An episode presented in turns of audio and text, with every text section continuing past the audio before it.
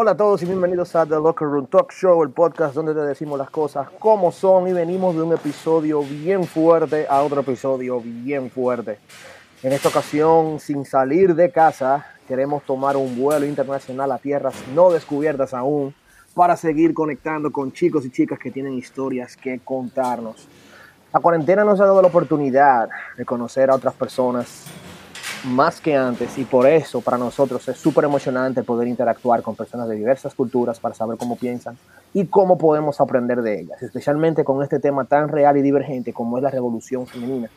Siempre es bueno el poder, bueno, desde, desde, mi caso como hombre, callarme la boca y escuchar lo que las chicas tienen que decir en este momento en el cual, queriéndolo o no, son las protagonistas de esta época. En un 2020, tiempos de Lizzo, eh, El violador eres tú y, bueno, muchísimas cosas más, de acuerdo a la revista Time, las mujeres en los Estados Unidos cumplen un 50.04 de la fuerza laboral de los Estados Unidos. Y de acuerdo a cifras del Banco Central Dominicano, las mujeres en la República Dominicana convergen un 46.7% de la fuerza laboral. Las mujeres dominan las universidades, llenando las aulas, esto es un dato también local, con más de un 60% de estudiantes del sexo femenino. De la misma manera, la ola del feminismo cristiano comienza a abarcar territorios en la vida eclesiástica de manera sutiles, pero sorprendentes. Por esta razón es bueno detenernos un momento y empezar a crear conversaciones con todo tipo de posiciones. Y antes de refutar o discutir o debatir, poder empatizar con cada una de estas posiciones filosóficas y sociales.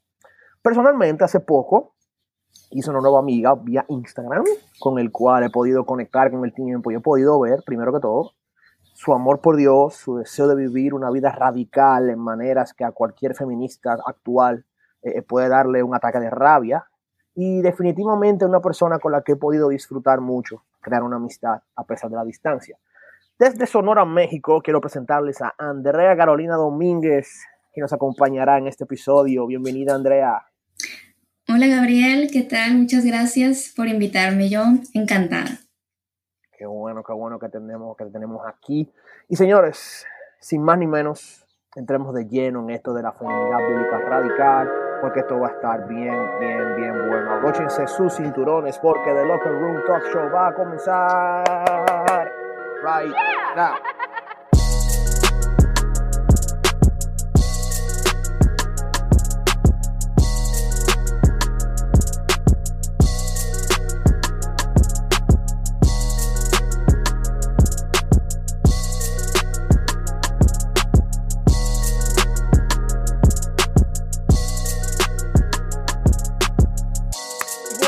De vuelta aquí en The Locker Room Talk Show después de nuestra querida introducción musical. Andrea, para los que no te conocen, bueno, aquí te van a conocer mucha gente. Entonces, cuéntanos de ti, de dónde eres, qué haces, quién es Andrea Domínguez.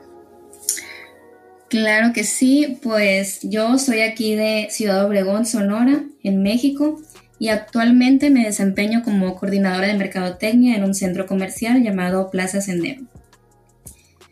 Inicié apenas hace como cinco meses en este mundo del marketing, una provisión de Dios, la verdad. Y haber cambiado de trabajo tiene también mucho que ver con el tema de hoy. Oh, interesante. Entonces, antes de tú entrar en el mundo del marketing, bueno, compartimos esa, esa, esa, esa profesión también. O sea, tú me habías contado anteriormente que tú eres de, profesión, profesión, eres diseñadora de moda. Sí, así es. Mm, pues imagínate, desde niña creciendo, viendo novelas, imaginando grandes sueños, entre ellos estaba ese, ser diseñadora de modas y, y me duró ese anhelo hasta mi juventud y ya cuando tuve la oportunidad de estudiarlo, pues la tomé. Estudié y pues fue un tiempo maravilloso, amo el arte de la indumentaria, crear colecciones, y al graduarme empecé a trabajar ahí en el mismo instituto de maestra. Entonces, pues descubrí otro mundo de la docencia que la verdad me enamoró mucho más. Wow, eso está súper interesante. Entonces, pero dime, entonces, tomando en cuenta que tú me acabas de decir, el tomar en trabajo en marketing tiene que ver mucho con este con esta forma de, pensar del de, feminismo, tomando en cuenta que el diseño de modas es tu sueño. O sea, ¿qué te llevó al cambio? Me llevó al cambio, eh, bueno, yo duré cinco años trabajando de maestra, enseñando a los demás lo que yo había aprendido y combinándolo con el diseño, coser, crear colecciones, etcétera. Pero también estaba encargada de organizar los desfiles de moda del instituto. Entonces estuve cinco años allí, yo en mi zona cómoda, en mi zona segura, hasta que pues Dios habló en mi corazón en el sentido de hacer más cosas profesionalmente antes de dedicarme al llamado que Él tiene para nosotras las mujeres. Por eso es que yo busqué ese cambio para crecer todo lo que pueda en, en el ámbito profesional para, para poder después dedicarme a mi familia. Tú te enfocaste en eso, pero tú tienes un plan más allá. Pero ese plan que tú tienes, de acuerdo a lo que hemos hablado ya anteriormente, es un plan súper radical y que va técnicamente eh, eh, eh, en sentido contrario 100% a lo que a lo que tú a, a, lo que la sociedad femenina está pensando ahora mismo. O sea, ¿de qué se trata eso que tú crees que, que es el plan de Dios para ti?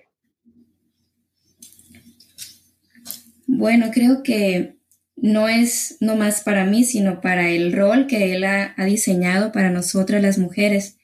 Y fue ese despojarse, ese humillarse, que es lo que literalmente hizo Jesús por nosotros, que nosotros podemos hacerlo también para depender de lo que Dios ya diseñó para nosotros.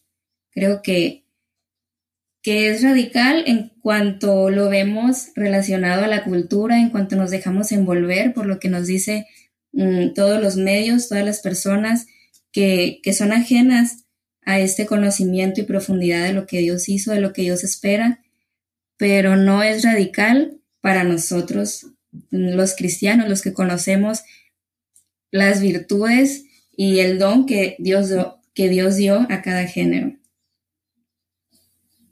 Si tú te casas hoy, por ejemplo, un caso hipotético, si tú te casas hoy, eh, ¿qué pasaría con, con, Andrea? ¿Seguiría trabajando en la plaza? ¿Seguiría buscando un sueño en, en, en, diseño de modas? ¿Qué pasaría con Andrea? O, ¿O tomaría un camino completamente diferente a eso? Bueno, creo que principalmente sería buscar eh, la voluntad de Dios para mí, para esa familia. Puedo seguir mm, donde esté, trabajando en la plaza, en el diseño, en donde sea, mientras pueda cumplir con la prioridad que es mi familia. Entonces, no es como un, como un libro de instrucciones o como un manual de qué tienes que hacer, sino es disponer nuestro corazón para que Dios haga lo que, lo que Él desea sin anteponer nuestros anhelos personales. Bien. ¿Cómo, cómo tú piensas que, esto que tú tienes en tu corazón, o sea, se contrapone a, la mujer en, la, cultura? ¿Cómo piensa la mujer en, tu cultura? ¿Cómo, cómo, usualmente piensa eh, en la mujer en México? Bueno, hoy la mujer en México, como en muchos países, yo creo, mide su éxito en relación a su aportación al mundo desde un ámbito solamente profesional. Es exitosa si obtiene mejores calificaciones, si logra altos puestos, si lidera una empresa, o bien en relación directa con su nivel de influencia a través de redes sociales, por ejemplo, llegando a ser esta mujer muy de moda empoderada, que literalmente tiene el poder sobre su vida dueña de sus decisiones, que puede y debe desarrollarse en diversos aspectos, social, económico y político, para lo cual obviamente la maternidad sería un estorbo. Dedicarse a su familia, por ejemplo, sería una vida desperdiciada, aburrida, hecha para mujeres o que son conformistas o que no son capaces de conseguirse un trabajo de verdad, entre comillas. La mujer ahora cree que su autonomía comienza por su independencia económica y busca su realización profesional por medio de otros modelos que la alejan del rol esencial dado por Dios. Bueno, tomando en cuenta cómo los cambios sociales se han, estado dando, o sea, muchas personas pudieran abogar a eso que tú dices, como que, pero no está mal que la mujer, por ejemplo, aquí se habla mucho en Dominicana que la mujer tiene que conseguir su dinero propio, que esto y que lo otro, que, que no se deja, vamos a decir, que la mujer no se quiere dejar dominar por el hombre empezando por el aspecto económico, no quiere depender del hombre con el aspecto económico. Técnicamente, ¿Cómo, cómo, cómo tú ves que, que, una mujer, por ejemplo, en, en, en, tu caso, que tú, por ejemplo, quisieras, eh, un, o sea, tú en un momento estando casada quisieras quedarte en casa criando hijos, ¿verdad? Sí, totalmente. Bien. Entonces, en un caso así, o sea, ¿tú, ¿tú vieras el hecho de que tú dependieras de un hombre económicamente como una victoria o como una derrota? Pues realmente creo que no no tiene que ver. No es el dinero o lo que puedas ganar, sino qué haces para ganarte el dinero. Si estás fuera de tu casa todo el día para poder ganar más que tu esposo o para poder ganar la mitad, es lo mismo, pues. No se trata que si ganas menos o muy poco, entonces esté bien salir de tu casa todo el día. No es, no es ese el medio para medir nuestro cumplimiento con, con el propósito de Dios para la familia, sino ¿Qué haces para ganar ese dinero? ¿Cómo estás viviendo tu vida? ¿Cómo estás mmm, cumpliendo? ¿Cómo te estás entregando? ¿Cómo estás bendiciendo a tu familia? No es tanto si ganas o no ganas dinero, sino en qué inviertes tu tiempo, tu energía, todo lo que, lo que nosotras como mujeres podemos aportar, a dónde lo estamos aportando. Entiendo. Pregunta eh, un poquito técnica. ¿Qué piensas del feminismo? ¿Cuál de todos? bueno, primero pienso que el feminismo es un resultado de este mundo caído y ha ejercido una presión social con mucha más fuerza en las últimas décadas motivándonos a las mujeres a emanciparnos, a vivir como queramos, en nombre de la liberación femenina. Nos dice, por ejemplo, que ha luchado por la igualdad, que sin él no podríamos votar ni opinar, pero eso no es tan así realmente. El voto, por ejemplo, en todos los países se fue logrando gracias a hombres y mujeres que lucharon por la igualdad ante la ley. Y ya que la lograron, el grupo de las sufragistas, que en realidad dista mucho del feminismo actual, se quedaron sin derechos que reclamar, pero ya la palabra de Dios da el mismo valor y dignidad al hombre y a la mujer. Entonces, claro que creo en esa igualdad de derechos, pero ¿por qué no soy ni sería feminista? Si también creo en esa igualdad, pues porque la comunión con este movimiento solo es eso, comienza y termina ahí mismo. Y, por ejemplo, ahorita usan la falacia de que si crees que las mujeres deben tener igualdad de derechos ante la ley, entonces debes declararte feminista, porque si no, entonces todo lo contrario, estás contra las mujeres. Y eso es falso, porque podemos estar en desacuerdo con todas las demás afirmaciones del feminismo. Por ejemplo, todas sus expresiones, desde radicales hasta más liberales, sostienen que los arreglos sociales, laborales y políticos que se hacen entre hombres y mujeres siempre favorecen a los hombres. Por ejemplo, el matrimonio, la impartición de justicia, las cláusulas laborales y un largo etcétera. Y yo, por ejemplo, no comparto eso, no creo que las mujeres estemos oprimidas y en desventaja. Tampoco creo que el género sea una construcción social, y menos que mágicamente la vida comienza al momento que una mujer da luz a un bebé. Entonces, creo que el feminismo no ha logrado nada positivo para la mujer, sino todo lo contrario. Pero tristemente, pues muchas se han dejado engañar con sus promesas vacías, pero sabemos que solo Cristo puede darnos esa identidad que da la plenitud que todos anhelamos. Wow, o sea, tocaba de darme ahora mismo unos statements bien fuertes, porque técnicamente el feminismo es vamos a decir, el tema revolucionario de la época. Sabemos que en los 60 en Estados Unidos era, se hablaba mucho de la, de la, de la, de la raza. Hace unos cinco años, tres años se hablaba de, del homosexualismo, pero digamos que desde, desde, desde hace décadas, desde siglos, el tema que nunca ha cesado de hablarse es el feminismo desde un punto de, desde ese punto de vista. Entonces, estamos, bueno, eh, las mujeres en general están en, un, en una búsqueda permanente del título de Mujer Maravilla. Las mujeres quieren ser Mujer Maravilla, las mujeres quieren ser las protagonistas, quieren ser las, las héroes, quieren ser las líderes. En cierto sentido, hay que, hay que reconocer por causa de, un mal liderazgo masculino, porque nos lo hemos ganado. Pero muchas, bueno, no muchas, creo que, creo que esta, es la gran minoría. Pocas han estado buscando el concepto de mujer virtuosa. eso lo explica el libro de Proverbios, capítulo 31. Entonces, Andrea, te hago la pregunta a ti. ¿Qué escogerías?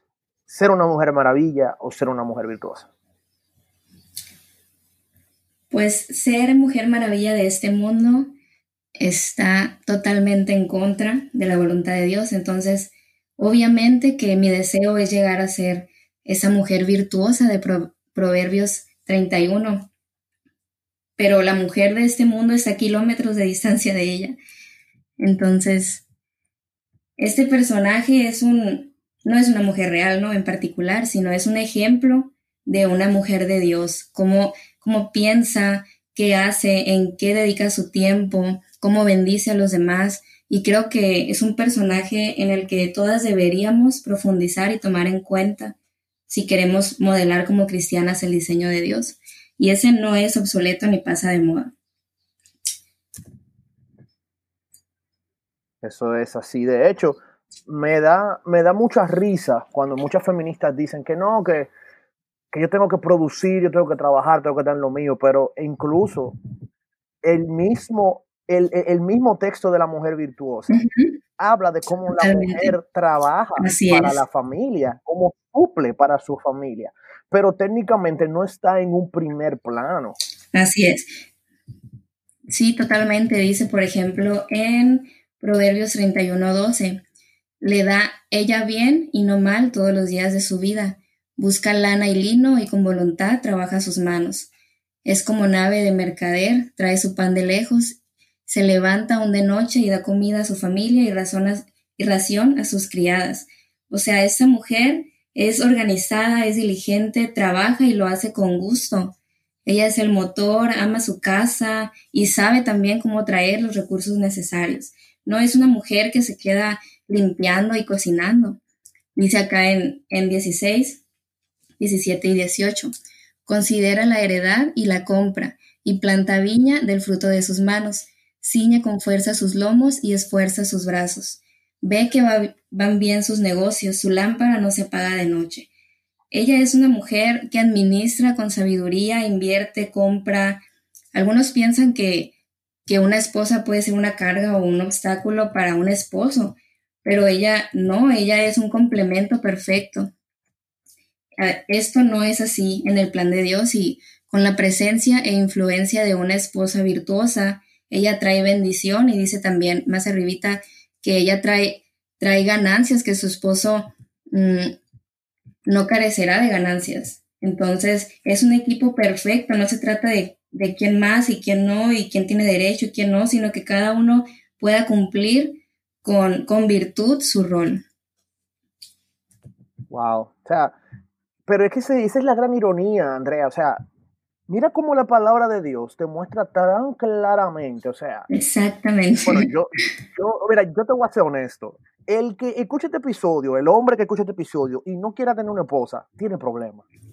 O sea, porque la misma, la misma, la misma palabra de Dios te está diciendo, viejo, o sea, mira esta bendición, primero que todo, dado por Dios, que lo que va a estar para ti es para ayudarte. Y ojo, ojo, ojo, lo digo claro y lo digo sin, sin pelos en la lengua. El que usted no tenga una esposa así, eso no es mi problema. Usted fue que eligió. Así es. o sea que vamos a estar claros. Tenemos el ejemplo de la mujer virtuosa aquí. Y mira la gran ironía como la mujer, la mujer en general, la mujer en la sociedad en la que estamos, quiere desviarse de este modelo para crear un modelo propio. Pero la gran pregunta es, si tomamos en cuenta que el plan de Dios para la mujer es tan especial y tan completo y tan eh, eh, dignificante, tan honorable, ¿por qué el plan de Dios para la mujer choca con el plan de la mujer para ella misma el día de hoy? Creo que, que hay una necesidad real de cambiar muchas cosas que por mucho tiempo han estado a cargo de, de ustedes los hombres. Entonces, esa necesidad crea otra de que las mujeres entonces tomemos esos lugares y ejerzamos en todos esos ámbitos. Pero hay un, un engaño porque la corrupción, la maldad, el deseo de poder y muchos de los males actuales no son propios del género masculino para nada. Mm, y el error no es, no es lo que los hombres por ser hombres hagan o, hicieron mal y que por eso ahora a nosotras nos toque instalar un nuevo modelo perfecto y, y de bondad, sino que como el principal deseo eh, en realidad es quebrantar la familia y para eso se necesita que la mujer deje de ser ese pilar fundamental de unión, de gestación, de crianza. Y obviamente que la mejor manera no es prohibiéndolo, sino despertando y con mucha maldad nuestro propio deseo interno de gobernar y de dominar sobre el hombre. Entonces, diría que muchos de los planes de Dios chocan con los planes y valores de esa sociedad, pero tampoco es la idea. Lo verdaderamente preocupante es que ese modelo de esta época se vaya incorporando también a la iglesia. Y yo sé, pues obviamente que eso eh, en ocasiones es muy difícil de resistir porque la cultura va cambiando y dictando sus propios valores y sus modelos, pero dice la palabra en segunda de Corintios 5 que somos embajadores en nombre de Cristo. Es decir, hablamos y actuamos en favor de los intereses de nuestro rey y los principios de Dios no cambian y como sus hijas y embajadoras tenemos muchos llamados que encontramos en la palabra para representar aquí en la tierra el reino de Dios. Y esos principios no están sujetos ni al tiempo ni a las costumbres. Esos permanecen y dice también en Colosenses 1.10, para que anden como es digno del Señor, agradándole en todo, llevando fruto en toda buena obra y creciendo en el conocimiento de Dios. Y en la actualidad, para agradar a Dios, debemos ir contra la cultura en muchos aspectos. Así es, así es. ¡Wow! Estoy sorprendido, de verdad. Eh, este episodio va a estar genial, va a estar genial. Estoy aquí como un fanboy completamente, señores, porque de verdad esta ha sido una de las mejores intervenciones que hemos tenido en el show. Y Andrea, eh, te queremos dar el honor de que tú tengas en el episodio de hoy el desahogo del día. Tienes un momentito del tiempo para desahogarte con toda la hazaña y toda la alevosía que tú quieras y decir lo que tú tengas en tu corazón con respecto al tema. Este es el espacio de el desahogo del día.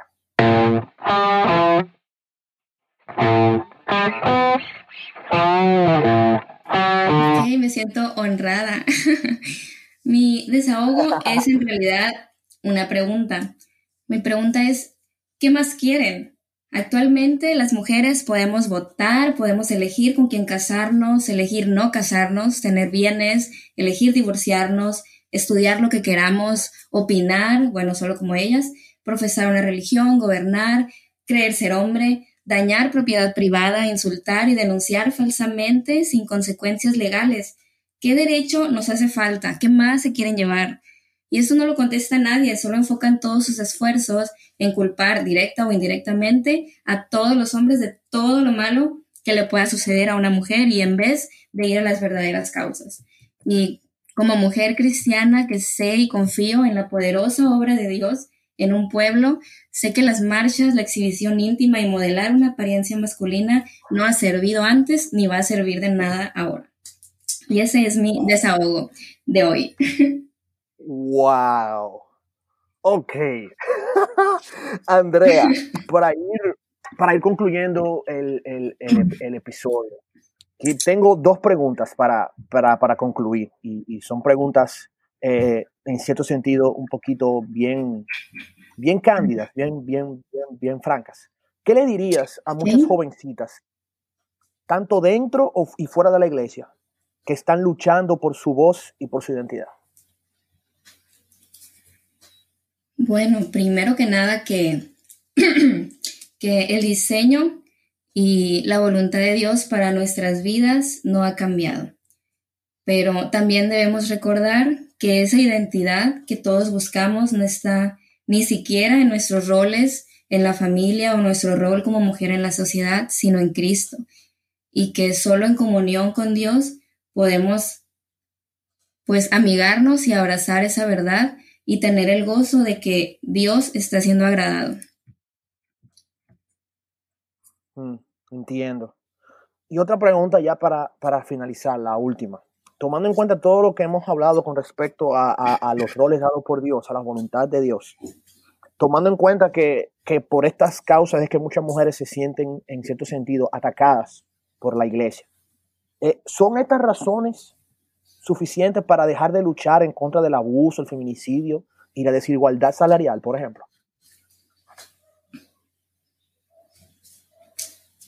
Pues primero, claro que no, porque todo abuso es condenado por Dios y nosotros debemos amar lo que Él ama. Y eso pues implica también luchar por todo esto que, que él aborrece, pero desde otro lugar, no como el mundo lo hace, sino con nuestras armas espirituales y sobre todo sin salirnos de sus mandamientos. Bien. Wow. Señores, estas son verdades que tenemos que reconocer a la hora de dar nuestras opiniones sobre respectivos casos, especialmente nosotros los hombres. Por eso yo llamé a una mujer para este episodio. No me puse a hablar yo para que no me tiren piedra. Primero que todo, no sabemos a cuántas mujeres estaremos ofendiendo con nuestros comentarios, sean malintencionados o no, misóginos o no. El cristianismo ha sido la religión que desde su génesis, de la mano de Cristo, le ha, dado preponderancia y honor al rol de la mujer dentro de la sociedad como tal. Y eso nadie lo quiere reconocer en cierto sentido todavía hay muchas luchas que se están dando dentro del círculo eclesiástico, como por ejemplo sectores liberales dentro de la iglesia que abogan para que la mujer se pueda hacer pastora o sacerdotisa en ciertos casos, eh, eh, llamándose incluso a sí mismos feministas cristianos. Realmente eso es un tema para otro episodio, pero no está de más tener en cuenta que en cierto sentido nosotros los hombres creamos el feminismo al desobedecer el mandamiento explícito que Dios nos ha, nos ha dado, por ejemplo, en Efesios 5, 25, creo que es, si mal no me equivoco, 24, 25, donde Dios nos manda a amar a nuestras mujeres. El deseo natural de la mujer de, en cierto sentido, tomar para sí el rol de cabeza es inherente de la maldición de Dios contra Eva en el Edén. Y por más que no se quiera reconocer, esta guerra de los sexos se trata de una lucha perdida de ambos bandos. Solo Dios nos da una solución real al problema del valor de los, de, los sexos y el género. Y se encuentra en su palabra. Se encuentra en la persona de Cristo.